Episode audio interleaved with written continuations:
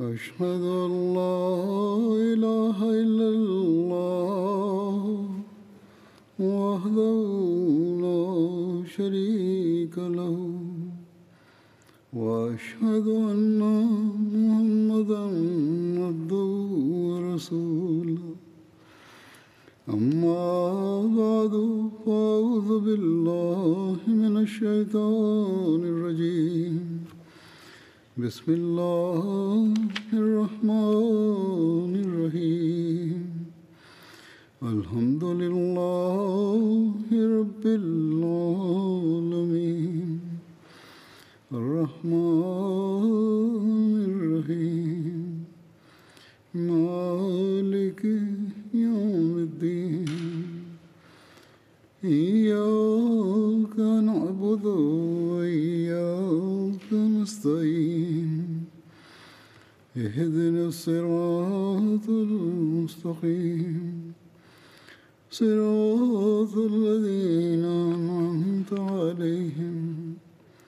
غير المغضوب عليهم ولا الضالين.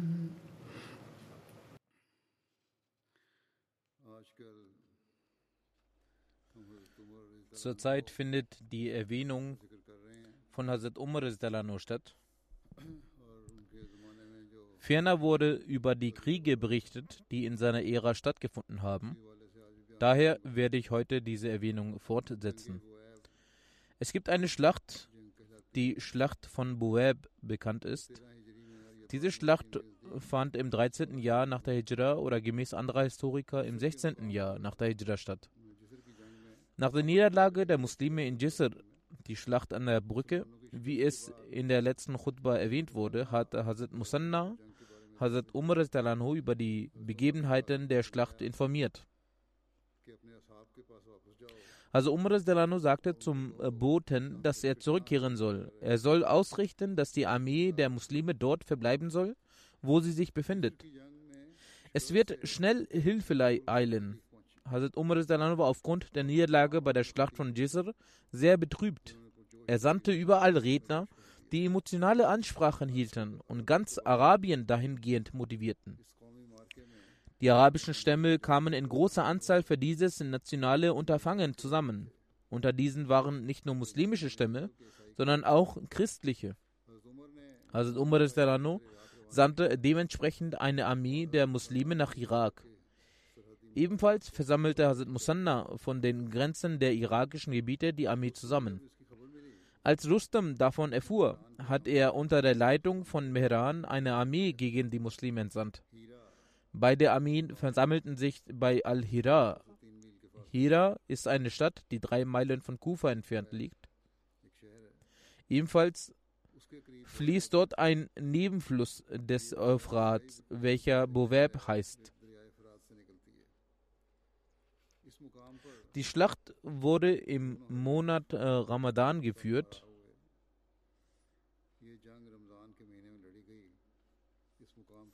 In der Nähe der, des Schlachtfeldes wurde die Stadt Kufa gegründet. Der iranische Feldherr fragte, ob sie oder die Muslime den Fluss überqueren sollen. Hazrat Musanna antwortete, überquert ihr den Fluss? In der letzten Schlacht äh, hatten die Muslime den Fluss überquert. Diesmal wurde die Strategie gewählt, den Iranern zu sagen, dass sie den Fluss überqueren sollen. Hazrat Musanna organisierte seine Armee und richtete die Reihen für die verschiedenen Abschnitte des Heeres. Wurden erfahrene Feldherren bestimmt. Er ritt auf dem bekannten Pferd mit dem Namen Shamus und inspirierte die Reihen des Heeres. Er hielt bei den Flaggen jedes Abschnitts an und gab Anweisungen bezüglich der Schlacht. Mit motivierenden Worten, die den Mut der Streitkräfte verstärkten, sagte er, ich bin davon überzeugt, dass wegen euch heute Arabien keinen Schandfleck erleiden wird. Ich schwöre bei Gott, dass ich auch heute für mich das gut finde, was für euch und jeden Menschen gut ist. Mit anderen Worten, er und die Streitkräfte sind gleich. Die Helfer des Islam sagten voller Elan, Labeik, wir sind da, als Antwort an ihren geliebten Vorgesetzten. Konnte es überhaupt eine andere Antwort geben? Ihr Vorgesetzter hat durch seine Worte und Taten die Streitkräfte stets gerecht behandelt. Er war bei Schmerz und Freude an ihrer Seite. Niemand war in der Lage, überhaupt einen Finger gegen ihn zu erheben. Also Musanna gab die, der Streitkraft die Anweisung, dass er dreimal das Takbir ausrufen wird und dabei soll die Streitkraft sich vorbereiten und bewaffnen. Nachdem sie das vierte Mal das Takbir hören, sollen sie sofort mit dem Angriff beginnen. Als Hazrat äh, Musanna das erste Mal das Takbir ausrief, begannen die Iraner mit dem Angriff. Daher passten sich die Muslime der Situation an, handelten schnell und einige Personen aus dem Stamm Ijal kamen aus den Reihen hervor und begannen mit der Verteidigung. Somit ergaben sich Lücken in den Reihen. Hazrat Musanna gab einen Boten eine Mitteilung an diese Personen. Diese Mitteilung lautete, der Amir der Armee gibt euch das Salam. Er sagt ebenfalls, dass heute die Muslime nicht entwürdigt werden sollen. Hiernach haben sich die Personen aus dem Stamm wieder eingeordnet. Nach einer harten Schlacht entstand eine Unruhe bei den Iranern. Die Zahl der Toten auf der Seite der Iraner wird bei 100.000 geschätzt. Der Feldherr der Iraner war bei dieser Schlacht im Mehran, kam bei diesem Krieg ums Leben. Diese Schlacht wird auch als Yawm al-Ashar bezeichnet. Denn bei dieser Schlacht gab es 100 solcher Leute, die jeweils 10 Menschen getötet haben. Die iranische Armee erlitt eine Niederlage und flüchtete in Richtung der Brücke, damit durch das Überqueren des Flusses sie auf ihrer sicheren Seite gelangen können. Indes hat Hazrat Musanna mit einem sehr äh, seiner Streitkräfte sie verfolgt und hat sie, bevor sie die Brücke überqueren konnten, umzingelt. Durch das Zerstören der Brücke und den Angriff auf die Iraner wurden sehr viele Soldaten getötet. Später hat Hazrat Musanna seine Trauer bekundet und bereut, warum er jene verfolgt hat, die bereits verloren hatten. Er war später der Ansicht, dass er dies hätte nicht tun dürfen. Er sagte, ich habe einen großen Fehler begangen. Es gibt nicht es gibt sich nicht für mich, mit solchen Menschen zu kämpfen, die keine Kraft für den Kampf hatten. In Zukunft werde ich dies niemals tun. Er ermahnte ebenfalls die Muslime, indem er sagte, O Muslime, auch ihr sollt eine solche Handlung nicht begehen. In einer sol solchen Situation sollt ihr nicht nach meinem Vorbild handeln. Denn es ist ein Fehler gewesen, Flüchtende zu verfolgen. Dies sind in erster Linie die Prinzipien des Islam. Bei dieser Schlacht sind auch große Generäle der muslimischen Armee, beispielsweise Khalid bin Hilal und Mas'ud bin Harsa, den Märtyrertod gestorben. Hazrat Musanna erleidet das Totengebet der Märtyrer und sagte, ich schwöre bei Gott, die Tatsache, dass diese Personen voller Mut und Tapferkeit an dieser Schlacht teilgenommen haben, senkt meinen Schmerz und meine Trauer. Sie blieben standhaft und waren nicht beunruhigt. Eine weitere Tatsache beruhigt und verringert meine Trauer, dass der Märtyrertod als Buße für die Sünden gilt. Die Historiker geben bei dieser Schlacht eine Begebenheit an, bei der der Mut und die Tapferkeit der muslimischen Frauen ersichtlich wird. In einer Entfernung zum Schlachtfeld war an einem Ort namens äh, Gawadis das Camp der muslimischen Frauen und ihren Kindern. Als nach dem Ende der Schlacht ein Abschnitt der Armee der Muslime, die auf Pferden ritten, zum Camp äh, gelangte, gab es ein Missverständnis bei den muslimischen Frauen. Sie dachten, dass dies eine feindliche Einheit ist, die sie zu attackieren beabsichtigt. Sie brachten schnell die Kinder in Sicherheit und bewaffneten sich selbst mit Steinen und verschiedenen anderen Dingen, um sich zu verteidigen. Als die Einheit der Armee näher rückte, erkannten sie, dass dies die Muslime sind.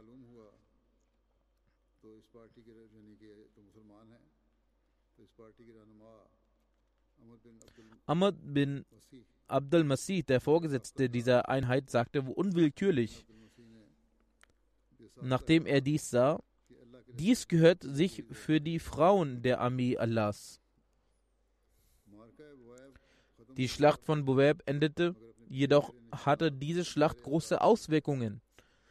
Bei den Kriegen in Iran gab es bisher noch nicht solch eine hohe Anzahl von Toten. Eine Auswirkung dieser Schlacht war, dass die Muslime, die in der Umgebung Iraks lebten, nun an Standfestigkeit gewannen. Man eroberte Gebiete vom südlichen Irak bis zum Tigris. Nach einigen weiteren Kämpfen eroberten die Muslime das Gebiet zurück. welches sie verlassen hatten. Die Iraner haben es besser, auf die andere Seite des Flusses Tigris zu gehen und dort zu bleiben. Nach dieser Schlacht haben sich die Muslime in den verschiedenen Ortschaften Iraks verstreut. Als nächstes fand die Schlacht von Gazia statt, die am 14. Jahr nach der Hijra stattgefunden hat. Gazia ist ein Ort im heutigen Irak. Es ist etwa 45 Meilen von Kufa entfernt.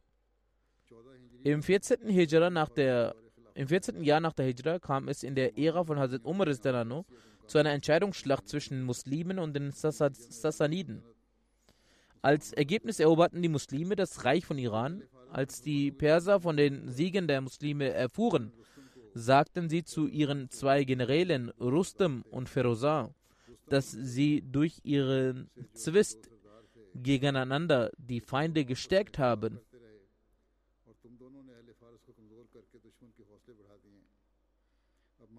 Nun ist die Situation so weit vorangeschritten, dass wenn wir so verbleiben, Iran zerstört werden wird, denn Bagdad, Sabat, ein Ort in der Nähe von Madain, und Tikrit, eine berühmte Stadt zwischen Bagdad und Mosul, 30 Farsal, also 90 Meilen von Bagdad entfernt.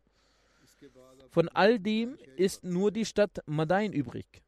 Wenn ihr beiden euch nun nicht einigt, dann werden wir zuerst euch beide vernichten und anschließend werden wir selbst vernichtet werden, indem wir selbst den Krieg führen. Rustum und Ferozar setzten daraufhin Buran ab und übergaben die Herrschaft Yazdegjet, welcher zu der Zeit erst 21 Jahre alt war. Alle Burgen und Militärposten wurden gefestigt. Als Hazrat Musanna Hazrat Umar über die Aktivitäten der Perser berichtete, sagte Hazrat Umar, bei Gott, ich werde die Könige der Ungläubigen durch die wohlhabenden und Könige Arabien bekämpfen lassen. So wurden alle Herrscher, Weisen, ehrenhaften Personen, Schriftsteller und Dichter für den Kampf losgeschickt.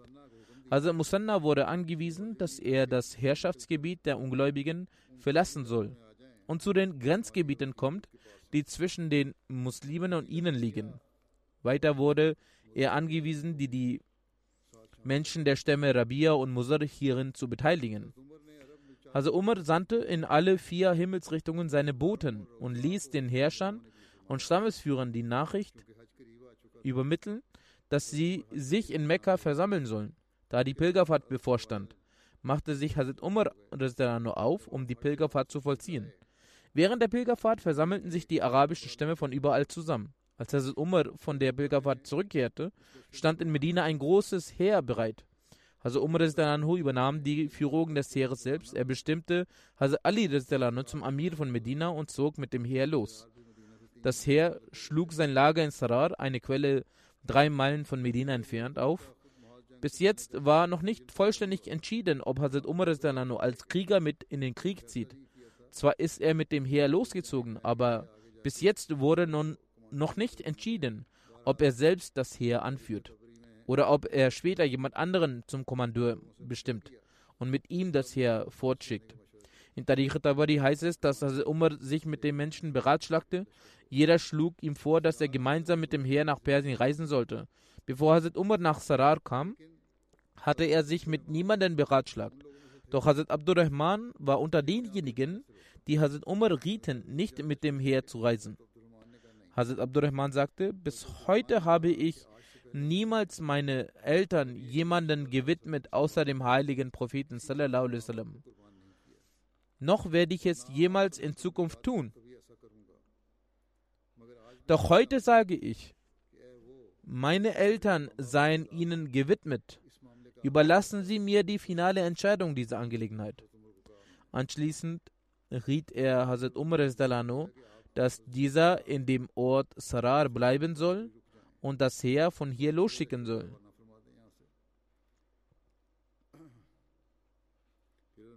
Weiter sagte er zu Hazrat Umar, Sie haben bereits gesehen, dass Allah in Bezug auf ihre Heere stets in ihrem Sinne entschieden hat. Sollte ihr Heer verlieren, wäre es nicht ihre Niederlage gleichzusetzen. Sollten sie jedoch zu Beginn bereits gemartert werden oder besiegt werden, dann fürchte ich, dass die Muslime nie wieder das Takbir werden ausrufen können, noch werden sie die Einheit Gottes bezeugen können.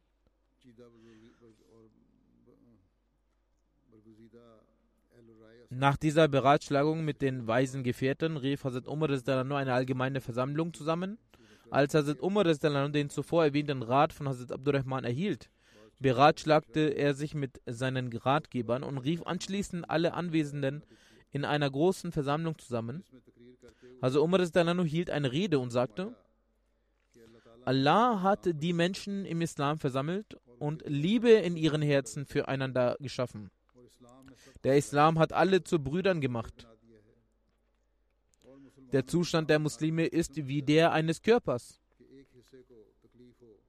Wenn nämlich ein Bereich des Körpers Schmerzen empfindet, dann kommen die anderen Bereiche des Körpers nicht umher, auch diesen Schmerz zu empfinden. Daher ist es wichtig, dass die Entscheidungen der Muslime nach einer Beratschlagung gefällt werden. Besonders der Rat der erfahrenen und weisen Menschen sollte eingeholt werden. So ist es auch wichtig für die Menschen, dass sie der Angelegenheit, die sie gemeinsam beschließen, vollkommen Folge zu leisten.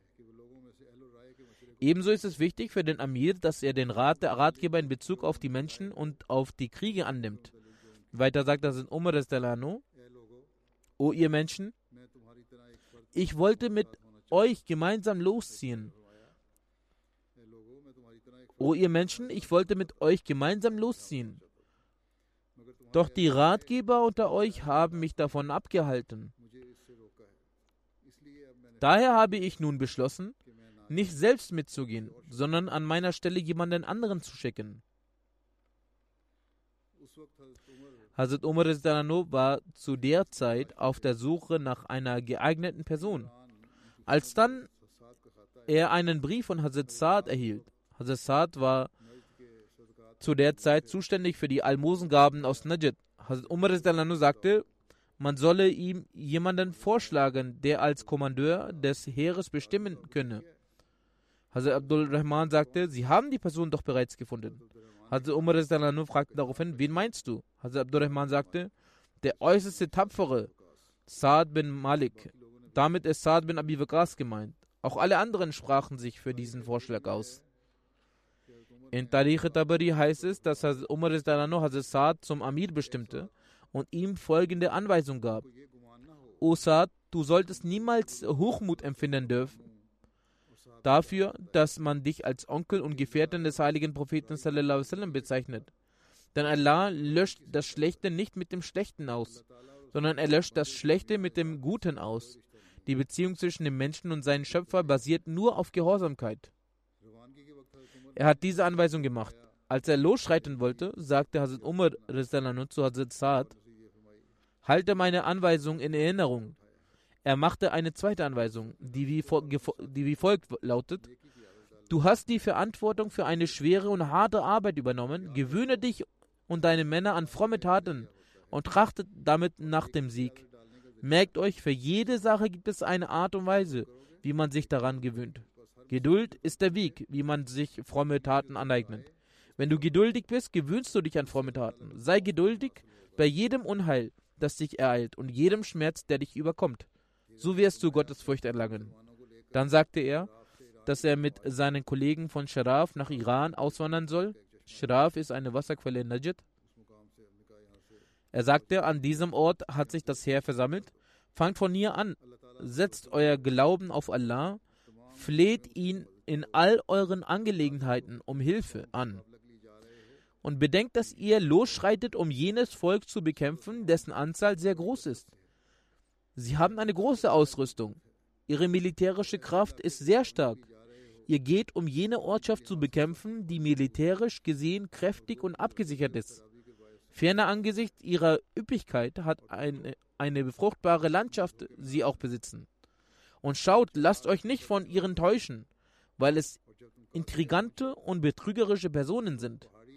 Wenn ihr in Gazia angelangt seid, dann befindet ihr euch am Rande der Berglandschaft und am Beginn der Tallandschaft. Verweilt an dieser Stelle und bewegt euch von hier nicht fort.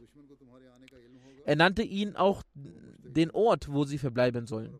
Wenn der Feind von eurer Ankunft erfährt, dann wird er sich aufregen und es werden euch äh, die Fußsoldaten, Reiter mit ihrer ganzen Kraft angreifen. Wenn ihr in dieser Situation dem Feind gegenüber standhaft bleibt und ihr den Wunsch nach Tugenden habt und eure Absicht richtig ist, dann habe ich die feste Hoffnung, dass ihr sie besiegen werdet. Dann werden sie sich niemals so versammeln und euch bekämpfen. Auch wenn sie sich versammeln, dann werden ihre Herzen nicht an ihrer Seite kämpfen. Sie werden euch mit ängstlichen Herzen bekämpfen. Wenn eine andere Situation eintritt, dann entfernt euch von den iranischen naheliegenden Ortschaften. Wenn ihr euch zurückziehen müsst oder verliert, dann entfernt euch von den naheliegenden Ortschaften des Irans in die naheliegenden Berge. Dadurch werdet ihr in euren Gegenden mutiger sein. Ihr werdet eure Ortschaft kennen und die Iraner werden in eurer Ortschaft verängstigt sein. Und sie werden die Ortschaften nicht kennen, bis hin, dass Gott euch erneut die Möglichkeit des Sieges aber über sie gibt. Er war sich ganz sicher, dass sie siegreich sein werden, obwohl vorübergehend eine schwierige Situation entstehen kann.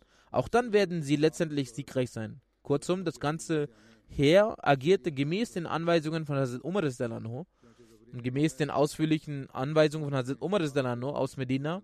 Dementsprechend schreibt Tabari, dass er sogar das Datum der Abreise festgelegt hatte, an welchem das Heer von Schraf abreisen sollte. Er wies auch an, dass das Heer, wenn es in Gazia gelangt, zwischen den Ortschaften Usaybul Hanajat und Usaybul Qawadis Halt machen soll. Von hier soll aus das Heer nach Osten und Westen stationiert werden. Usayb ist eine Wasserschlucht zwischen Gazien und Murcia welche vier Meilen entfernt von Gazia liegt und 32 Meilen von Murcia entfernt. Man erkennt aus den Briefen von Hazrat Umar an Hazrat Saad, dass dort zwei Useb waren.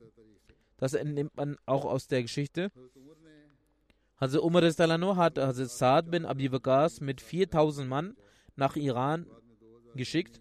Später traten auch 2000 Soldaten aus Jemen bzw. Najd ein auf dem Weg kamen 3000 Leute von Banu Asad und 1700 Soldaten aus Jemen von Ashash bin Qais Gandhi. Die Anzahl des islamischen Heeres wuchs über 30.000 an. Davor war dort auch schon ein Heer versammelt. Die Wichtigkeit dieses Heeres kann man dadurch erschließen, dass darin 99 solche Gefährten waren, die mit dem heiligen Propheten sallam, an der Schlacht von Badr teilgenommen haben. Tabari beziffert ihre Zahl auf über 70. Mehr als 310 waren jene, die seit den Anfängen des Islam bis zum Beto Deswan von der Gesellschaft des heiligen Propheten profitierten. 300 Gefährten waren solche, die bei der Eroberung von Mekka beteiligt waren. 700 waren solche, die zwar selbst keine Gefährten waren, aber die Ehre hatten, die Kinder der Gefährten zu sein. Hazrat Saad bin Abi Waqas machte Halt, als er bei Shraf angekommen ist. Hazrat Musanna wartete mit 8000 Mann an einer Ortschaft von Sugar. Das ist eine Wasserschlucht in der Nähe von Kufa. Dort wartete er auf die muslimische Hilfstruppe. In der Zwischenzeit verstarb er. Er nannte Bashir bin Khassasiyah zu seinem Nachfolger.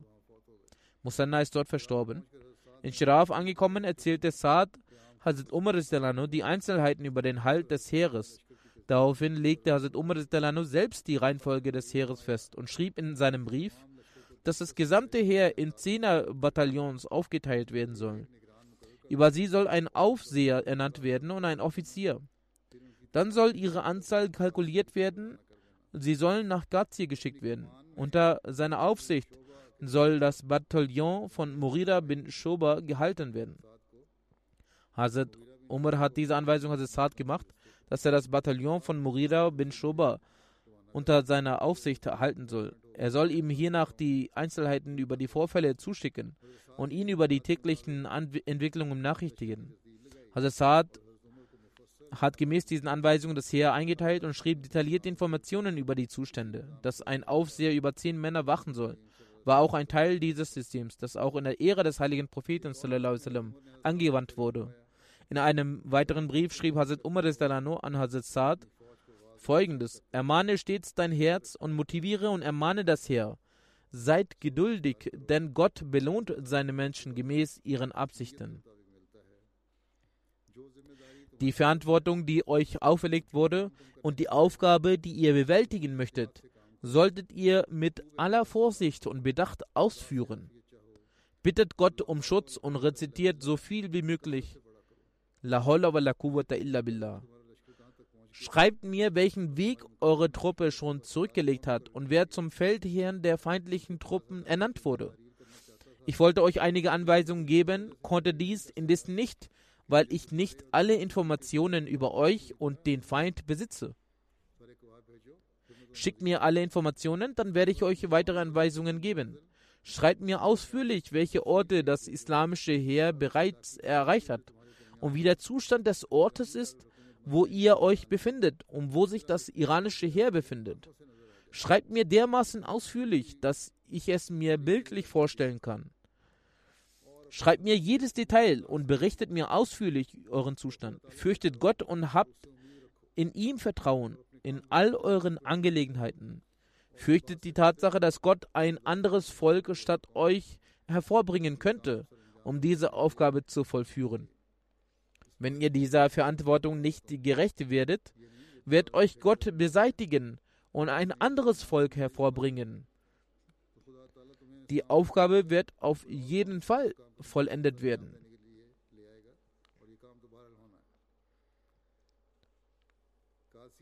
Als man Ghazi erreichte, schrieb Hazrat Saad ausführlich an Hazrat Umar über seinen Aufenthalt und über seine Umgebung. Hazrat Umar schrieb zurück, Bleibt an euren Ort, bis der Feind euch von selbst angreift.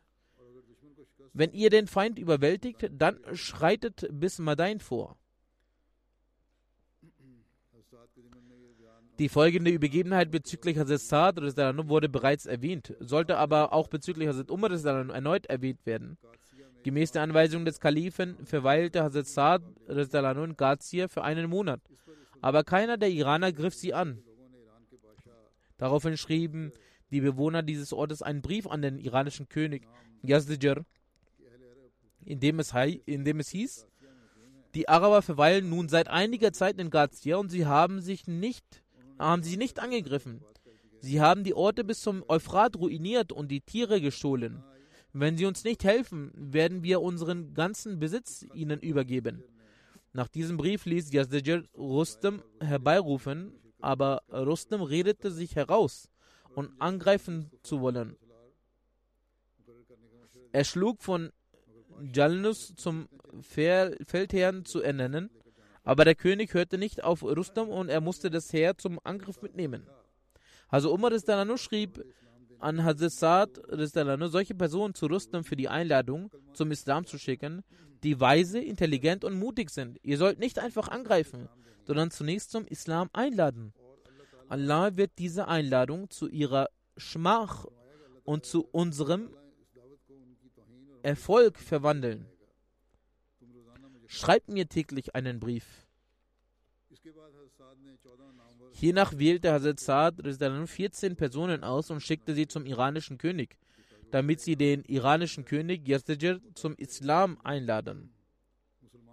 Die Muslime waren auf Pferden unterwegs, sie hatten Decken über sich gezogen und hielten Peitschen in ihren Händen. Als erstes sprach Hazrat Numan bin Mukarrin mit dem König und danach Murida bin Sarara. Murida sagte zu dem König, entweder werden wir gegen dich kämpfen oder du wirst die Steuer zahlen müssen. Die Entscheidung liegt bei dir. Es gibt noch eine dritte Option. Wenn du den Islam annimmst, wenn du den Islam annimmst, wirst du vollen Schutz genießen. Yazdijir antwortete, wäre es nicht verboten, die Boten zu töten, hätte ich euch alle umgebracht. Ich habe nichts für euch. Kehrt zurück. Dann ließ er einen Eimer voller Erde zu sich rufen und übergab es ihnen. Dann ordnete er an sie aus, Medain herauszuwerfen. Aslam bin Amr nahm diese Erde und übergab sie Hazrat Saad und sagte, herzlichen Glückwunsch, Gott hat uns die Schlüssel zu diesem Land gewährt. Nach dieser Begebenheit blieb auf beiden Seiten für mehrere Monate Waffenstelle. Rustam hielt sich mit seinem Heer in Sabat auf und griff nicht an, obwohl es ihm Yazdijat eindeutig befiel. Die Bürger wiesen Yazid ständig an, sie zu beschützen. Andernfalls werden sie den Arabern zum Opfer fallen. Aus dem Grund war Rustem gezwungen, auszurücken und die iranische Truppe verließ Sabat und ließ sich in Ghazi nieder. Als Rustem Sabat verließ, betrug die Anzahl seines Heeren, Heeres 120.000 Personen.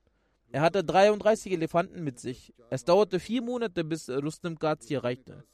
Als sich Rustem in Ghazi niederließ, begutachtete er, begutachtete er das islamische Heer am nächsten Morgen.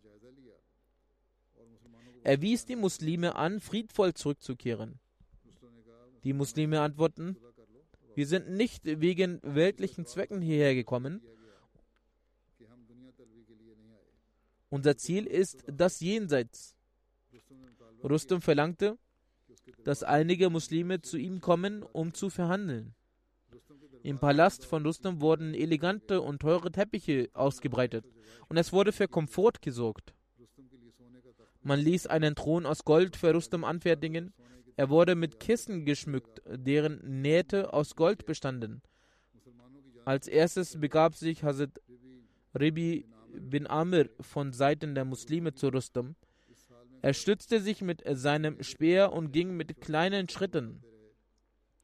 Wegen der Spitze des Speeres zerrissen die Teppiche und die Kissen. Er kam zu Rustum und steckte seinen Speer in die Erde. Hazaribi legte drei Sachen Rustum vor. Nehmt den Islam an und wir werden aufhören, euch zu verfolgen und mit eurem Land werden wir nichts mehr zu tun haben. Dann verwaltet ihr, ihr euer Land selbst. Gebt uns die Jizya. Wir werden es von euch annehmen und euch dafür beschützen. Wenn ihr, mir, wenn ihr mit nichts einverstanden seid, dann werden wir am vierten Tag mit euch kämpfen. In diesen drei Tagen werden wir nicht mit dem Krieg beginnen. Aber wenn ihr vorher mit dem Krieg beginnen werdet, so werden wir gezwungenermaßen kämpfen müssen.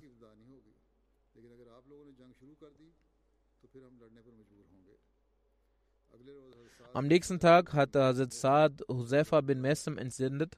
Auch er hat die drei Sachen von Hazrat Ribi wiederholt.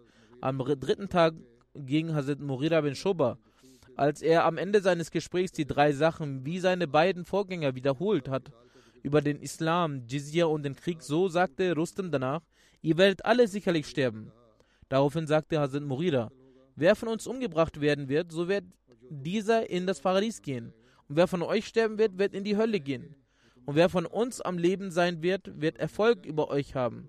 Als Rustem die Worte von Hazrat Murida gehört hat, legte er einen Schwur ab und sagte, bei der Sonne, der morgige Tag wird nicht angebrochen sein, da werden alle von uns euch mit dem Schwert besiegt haben. Nach Hazrat Murida hat Hazrat Saad noch einige kluge Leute zu Rustem gesendet, welche am Abend zurückkamen. Hazrat Saad hatte den Muslimen den Befehl gegeben, sich in den Graben zu begeben. Und er sagte zu den Iranern, den Fluss zu überqueren ist eure Aufgabe. Die Muslime hatten die Brücke besetzt. So mussten die Iraner die ganze Nacht über den Euphrat eine Brücke bauen. Rustum sagte, als er die Brücke überquerte, morgen werden wir die Muslime zermalmen.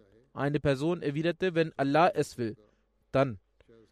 Vielleicht glaubt er auch an Allah, einer seiner Freunde sagte es. Daraufhin sagte Rustum, auch wenn Allah es nicht will, wir suchen Zuflucht bei Allah, selbst dann werden wir auch sie zermalmen.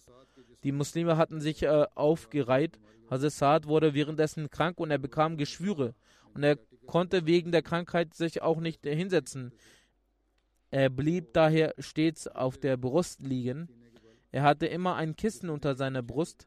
So lag er auf dem Dach von der Festung und sah der Armee von weitem zu.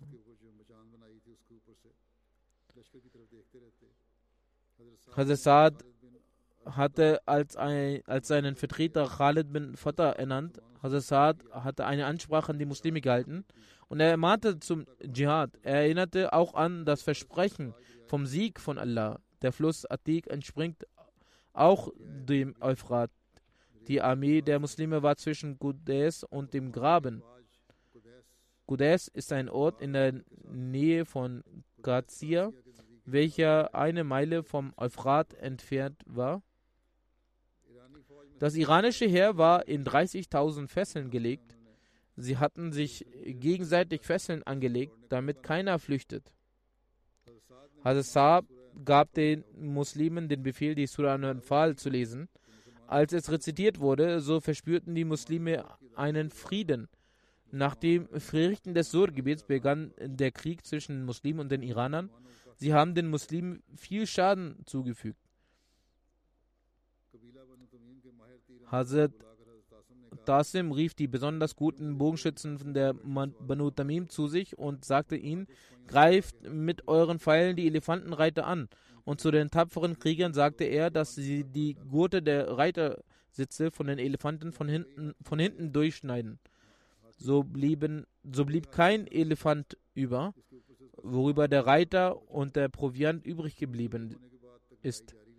Bis nach dem Sonnenuntergang hielt der Krieg an am ersten Tag starben 500 Männer von Stamme Banu Asad. Dieser Tag wird Yawm Armas genannt. Als am zweiten Tag der Morgen anbrach, begrub Hazrat Saad alle Märtyrer. Die Verwundeten wurden den Frauen übergeben, damit äh, äh, diese nach ihnen schauen. So haben die Muslime auch von Syrien Unterstützung bekommen. Hazrat Hashir bin Utbah bin Abi Waqas war der Führer dieses unterstützenden Heers. Im vorderen Teil war Hazrat Kaka bin Amr der Führer. Kaka ist schnell gereist.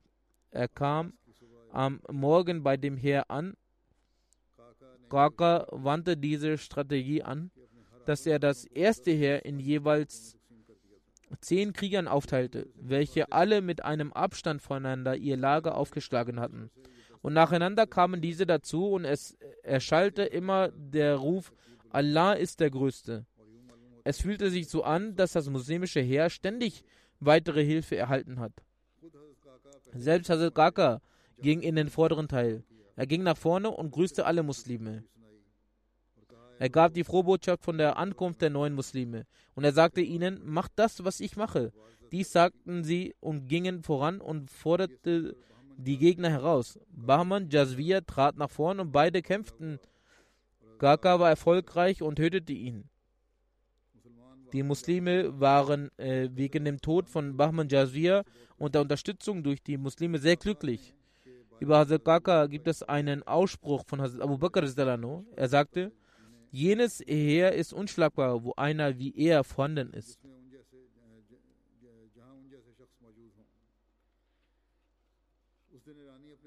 An jedem Tag konnten die Iraner ihre Elefanten nicht einsetzen, weil die Sitze am Tag zuvor beschädigt wurden. So waren sie in der Reparatur dieser äh, seit dem Morgen beschäftigt. Und die Muslime nahmen die Taktik an, ein, dass sie ihren Kamelen mit großen Decken bekleidet haben, weshalb die Kamele unerkennbar waren. Sie hatten Kleider darüber gelegt, so waren die Hälse und Körper dieser verschwunden. Und es sah so aus, als wären es Elefanten. Wo auch immer diese Kamele hingegangen sind, sind die Pferde der Iraner zurückgewichen wie am Tag zuvor die Kamele der Muslime zurückgeschreckt sind. Vom Morgen bis Abend bekriegten sich beide Heere. Als der Tag über die Hälfte hin vergangen war, begann der allgemeine Krieg, welcher bis zum An Abend anhielt. Der zweite Tag wird Yawm Arwas genannt. Dieser Tag gilt den Muslimen. An diesem Tag erhatten die Muslime Erfolg. Es brach der Morgen des dritten Tages an, so waren beide Heere in ihren Gräben an diesem Tag gab es einen blutigen Krieg. Die Zahl der Märtyrer der Muslime betrug 2000. Es starben 10.000 Soldaten der Iraner. Die Muslime beerdigten ihre Verstorbenen und behandelten die Verwundeten. Die Leichen der Iraner indes blieben auf dem Feld liegen. In jeder Nacht richteten die Iraner die Sättel ihrer Elefanten hin. Es waren Fußsoldaten zum Schutz der Elefanten dabei. Jedoch konnten die Elefanten heute nicht so viel Zerstörung anrichten, wie sie es am ersten Tag taten. Hazrat Saad schickte eine Botschaft zu Hazrat Kaka und Hazrat Asim, dass sie ihn von den weißen Elefanten der Iraner befreien sollen. Also griffen Hazrat Kaka und Hazrat Asim ihn an und stachen ihm Speere in beiden Augen, wodurch der Elefant sein Bewusstsein verlierend seine Reiter unterwarf. Sein Rüssel wurde abgeschnitten und er wurde durch Pfeilangriffe zu Boden gebracht. Hiernach stachen die Muslime einen Speer in die Augen eines weiteren Elefanten Manchmal rannte er auf die Armee der Muslime zu. Diese stachen ihn mit der Spitze eines Speeres und wenn er zu der Armee der Iraner rannte, stachen sie ihn mit einem Speer. Letztendlich lief der Elefant, der Ajrab genannt wurde, in Richtung des Atik-Flusses und auch andere Elefanten, die das sahen, sprangen ihm hinterher und starben samt ihrer Reiter. Bis zum Sonnenuntergang ging dieser Kampf fort. Diesen Kampf nennt man Yome Amas. Nach dem Isha-Gebet brach erneut ein intensiver Kampf aus. Man sagt, dass die Geräusche der aufeinandertreffenden Schwerter so waren, als würde man Schmiedmetall geschnitten werden. Als würde beim Schmied Metall geschnitten werden. Hazrat Saad blieb auch die ganze Nacht lang wach und betete zu Allah, dem Allmächtigen. Arabien und Ajam hatten solch eine Situation noch nie erlebt. Als der Morgen anbrach, war der Mut und Eifer der Muslime immer noch bestehend und sie blieben standhaft. Der auf dieser Nacht folgende Morgen brachte für alle Erschöpfung mit, da sie die ganze Nacht wach waren. Diese Nacht nennt man Lailatul Harir. Die Begründung hierfür ist so festgehalten, dass die Muslime in jener Nacht keine Konversationen führten, sondern nur flüsterten. Die Bedeutung von Harir ist wie folgt beschrieben: wie ein leises Geräusch, das durch den Bogen entsteht, wenn ein Pfeil abgeschossen wird, oder das leise Geräusch eines äh, äh, Mörsers in der Erläuterung wird auch die Begründung für Laylatul Harir genannt, dass Muslime seit der Dämmerung bis zum Morgengrauen sehr tapfer kämpften. Sie unterhielten sich nicht laut, sondern redeten leise, deswegen wurde die Nacht als Laylatul Harir bekannt. Jedenfalls auch am vierten Tag ging der Kampf bis zum Mittag und die Iraner erlitten Rückschläge. Hiernach wurden Rustam angegriffen und er floh in Richtung der Atik-Flusses. Als er in den Fluss sprang, ergriff ihn ein Muslim namens Halal und zog ihn aufs Land und tötete ihn. Danach verkündete dieser Muslim, der Rustem getötet hatte, ich habe Rustem getötet, kommt zu mir. Die Muslime umzingelten ihn von allen Seiten und skandierten laut das Takbir. Durch die Nachricht über Rustems Mord flohen die äh, besiegten Perser. Die Muslime verfolgten auch diese und töteten einige und nahmen auch eine große Anzahl gefangen. Dieser Tag wird Yom Ghazi genannt. Hazrat Umar fragte jeden Morgen die vom Schlachtfeld kommenden Reiter über die Schlacht von Ghazia.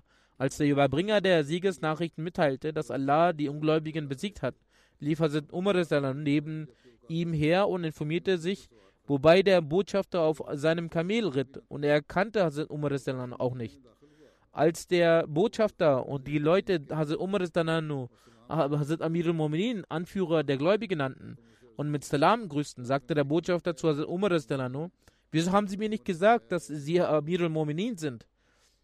Hazrat Umar sagte, oh mein Bruder, es ist nicht schlimm. Als die Nachricht dieses äh, Sieges ankam, verkündete Hazrat Umar die Nachricht des Sieges der Menschenmenge und hielt danach eine emotionale Rede. Er schickte den Befehl, das Heer soll an seinem Ort bleiben, die Armee soll neu geordnet werden und andere verbesserungsfähige Sachen verbessert werden. Hazrat Saad hatten den Kalifen darüber um Rat gefragt, dass es während der Schlacht von Gazia auch viele solche Leute auf der Seite der Iraner gab, die zuvor mit den Muslimen bereits Frieden geschlossen hatten. Manche dieser sagten, dass die iranische Regierung sie gegen ihren Willen zur Schlacht gezwungen hatten. Sie kamen nicht freiwillig, sondern wurden gezwungen. Und diese Behauptung vieler war auch richtig. Viele Leute hatten aufgrund des Krieges dieses äh, Gebiet verlassen und waren in die Gebiete der Feinde gezogen und kamen nun zurück.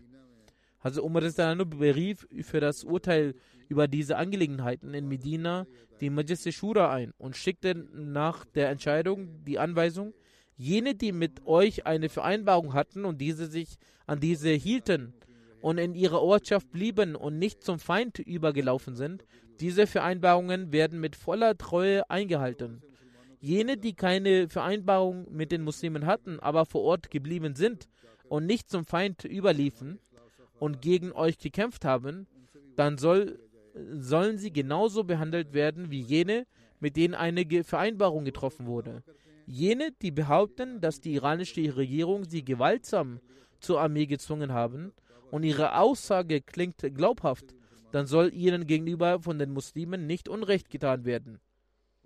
Ihnen soll auch nichts angetan werden. Jene, deren Aussagen über die Bedrängnis nicht der Wahrheit entsprechen und sie sogar freiwillig in der Armee waren und gegen euch gekämpft haben, dann ist ihre erste Vereinbarung gebrochen, da sie dem Feind Beistand leisteten. Nun soll entweder mit ihnen neu verhandelt werden oder sie sollen zum Ort ihres Friedens gebracht werden. Das heißt, es soll eine Vereinbarung mit ihnen ausgemacht werden und sie sollen von dort dorthin gelassen werden, wo sie möchten, um friedlich zu leben. Jene, mit denen es keine Vereinbarung gab und die das Gebiet verließen und zum Feind überliefen und gegen euch Krieg geführt haben, wenn du es bezüglich ihnen für richtig hältst, rufe sie, rufe sie auch zurück und sie sollen die Jizya zahlen. Es soll so nachsichtig wie möglich umgegangen werden und sie sollen in ihrem Ort leben. Und wenn ihr es nicht für angemessen haltet, dann rufet sie nicht zurück. Und stehen sie euch beständig gegenüber, so führt euren Kampf mit ihnen fort. Wenn sie bleiben und den Krieg fortführen, habt auch ihr das Recht auf Krieg. Aber wenn sie aufhören, obwohl sie mit dem Feind verbündet waren, dann lasst sie in Frieden. Diese Befehle erwiesen sich vorteilhaft und die Leute aus der Umgebung kehrten zurück und siedelten sich auf ihrem Land. Und dies ist ein hervorragendes Beispiel für große Geduld. Welch hohes Maß der Geduld äh, hatten sie, dass die Muslime selbst jene Leute zurückriefen, ihr Land zu besiedeln, die zu kritischen Zeiten ihre Vereinbarung brachen und sich mit dem Feind verbunden hatten. Obwohl die beratschlagende Versammlung in Medina ihnen die Erlaubnis erteilt hatte, das frei zu entscheiden, solche Iraner zurückzurufen oder nicht und äh, ihr Land untereinander aufzuteilen, das Land unter, der, unter die Muslime zu verteilt. Die Geschichtsschreiber erwähnen, dass in dieser Zeit, in dieser bedrohlichen Zeit, Eidbrecher zurückgerufen wurden und ihr Land im Vergleich zu anderen Land höher versteuert wurde. Es gab nun die eine Bedingung, dass sie Eidbruch begangen hatten, daher können sie zurückkommen und ihr Land besiedeln, aber sie müssen höhere Steuern dafür zahlen als die anderen. Aber jedenfalls durften sie das Land besitzen. Im Rahmen äh, der Siege des Irak ist die ausschlag ausschlagende Lektion, dass die muslimischen Kämpfer sich auch unter extrem feindlichen Umständen sehr standhaft schlugen. Die Geschichtsschreiber erwähnen auch, dass als vom Hof des Khalifats die Grundleistungen der Leute bestimmte die Teilnahme an dem Gazir-Krieg als auszeichnenden Faktor äh, betrachtet wurde. Also Umar Dananu gab den Teilnehmenden des Gazir höhere Vergütungen. Also Muslim Dananu sagte etwas im Zusammenhang der Schlacht von, von Gazir, woraus ich einen Teil vorlese. Als in der Zeit von Hazrat Umar der Enkel von Khusro Parvez, Yazdarjad, gekrönt wurde und im Iran große Vorbereitungen eines Krieges gegen Muslime begonnen, sendete Hazrat Umar zur Verteidigung eine Streitkraft unter der Leitung von Hazrat Saad bin Abi Bakr. Hazrat Saad bin Saad bestimmte als ein als Schlachtfeld Gazia und schickte Hazrat Umar eine Karte des Ortes. Hazrat Umar gefiel es sehr, doch schrieb gleichzeitig, bevor ein Krieg mit dem iranischen König stattfindet, ist es eure Pflicht, eine Delegation zum iranischen König zu schicken und ihn zur Annahme des Islam einzuladen. Also sendeten sie nach dem Erhalt dieses Befehls eine Gesandtschaft zur Audienz mit Yasdajat. Als sie den Audienzsaal des Königs von Iran erreichte, sagte der König zu seinem Übersetzer, Fragt die Leute, warum sie gekommen sind und warum sie in unseren Ländern Zerstörung verursachen. Als er diese Frage stellte, erhob sich der Anführer der Gesandtschaft, Hazrat Aman bin Mukarrin, und sagte die Ankunft des heiligen Propheten nennend, er hat uns befohlen, dass wir den Islam verbreiten und allen Menschen der Welt die Einladung zum Beitritt in die wahre Religion geben. Gemäß diesem Befehl stehen wir, stehen wir uns ihnen hier zu Diensten und laden sie zum Beitritt in den Islam ein. Yazid wurde auf diese Antwort hin wütend. Er sagte, ihr seid ein wildes und aasfressendes Volk. Wenn Hunger und Armut euch zu diesem Angriff gezwungen haben, bin ich bereit, euch Nahrung zur Verfügung zu stellen damit ihr euer Leben in Frieden verbringen könnt. Genauso werde ich euch Kleidung zum Tragen geben. Nehmt euch diese Sache und kehrt in euer Land zurück. Möchtet ihr etwa durch den Krieg mit uns eure, eure Leben verlieren? Als er fertig gesprochen hatte, erhob sich von der islamischen Gesandtschaft Hazrat Murira bin Zarara und sagte, alles, was sie über uns gesagt haben, ist vollkommen richtig. Wir waren tatsächlich ein wildes und aasfressendes Volk. Wir aßen sogar Schlangen, Skorpione, Grashüpfer und Eidechsen. Aber Allah, der Allmächtige, segnete uns und schickte seinen Propheten für unsere Rechtleitung. Wir akzeptierten ihn und folgten seinem Wort, welches bewirkte, dass in uns eine Reform stattgefunden hat und wir nicht mehr die schlechten Eigenschaften besitzen, die sie erwähnt haben. Nun sind wir nicht bereit, in irgendwelche Begierden zu befallen. Unser Krieg mit ihnen hat begonnen. Er wird nun im Schlachtfeld entschieden werden. Wenn sie einverstanden sind und die Einladung ablehnen und einen Krieg gegen uns wollen, dann ist das in Ordnung. Wir werden auch kämpfen. Die Gier nach weltlichem Geld und Gut kann uns nicht von unserem Vorhaben abhalten. Als Yazid dies hörte, wurde er sehr zornig und sagte einem Diener, er soll, solle einen Sack Erde holen. Als der Sack Erde ankam, rief er den Anführer der islamischen Gesandtschaft nach vorne und sagte, weil ihr mein Gebot abgelehnt habt, werdet ihr außer diesem Sack Erde nichts bekommen. Diese Gefährte trat mit größter Demut hervor. Er beugte seinen Kopf und trug den Sack Erde auf seinem Rücken.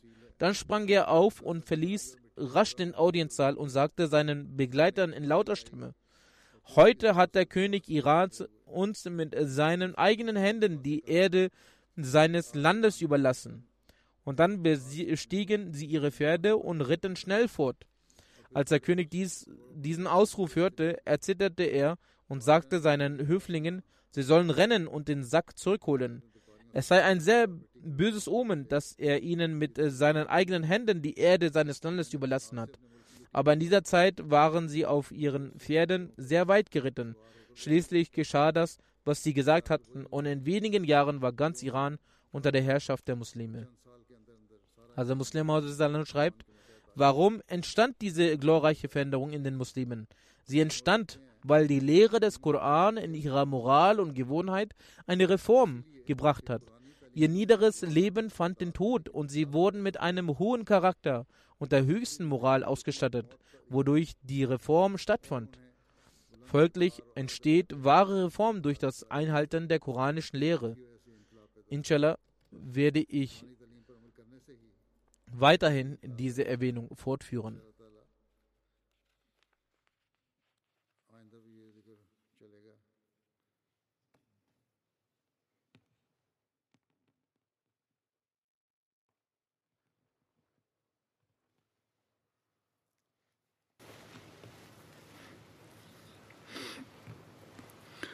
الحمد لله الحمد لله نحمده ونستعينه ونستغفره ونؤمن به ونتوكل عليه. ونعوذ بالله من شرور أنفسنا ومن سيئات أعمالنا. من يهده الله فلا مضل له ومن يضلل فلا هادي له. ونشهد أن لا إله إلا الله. ونشهد أن محمدا عبده ورسوله. عباد الله رحمكم الله. إن الله يأمر بالعدل والإحسان. وإيتاء ذي القربى وينهى عن الفحشاء والمنكر والبغي يعظكم لعلكم تذكرون. اذكروا الله يذكركم ودوه يستجب لكم ولذكر الله أكبر.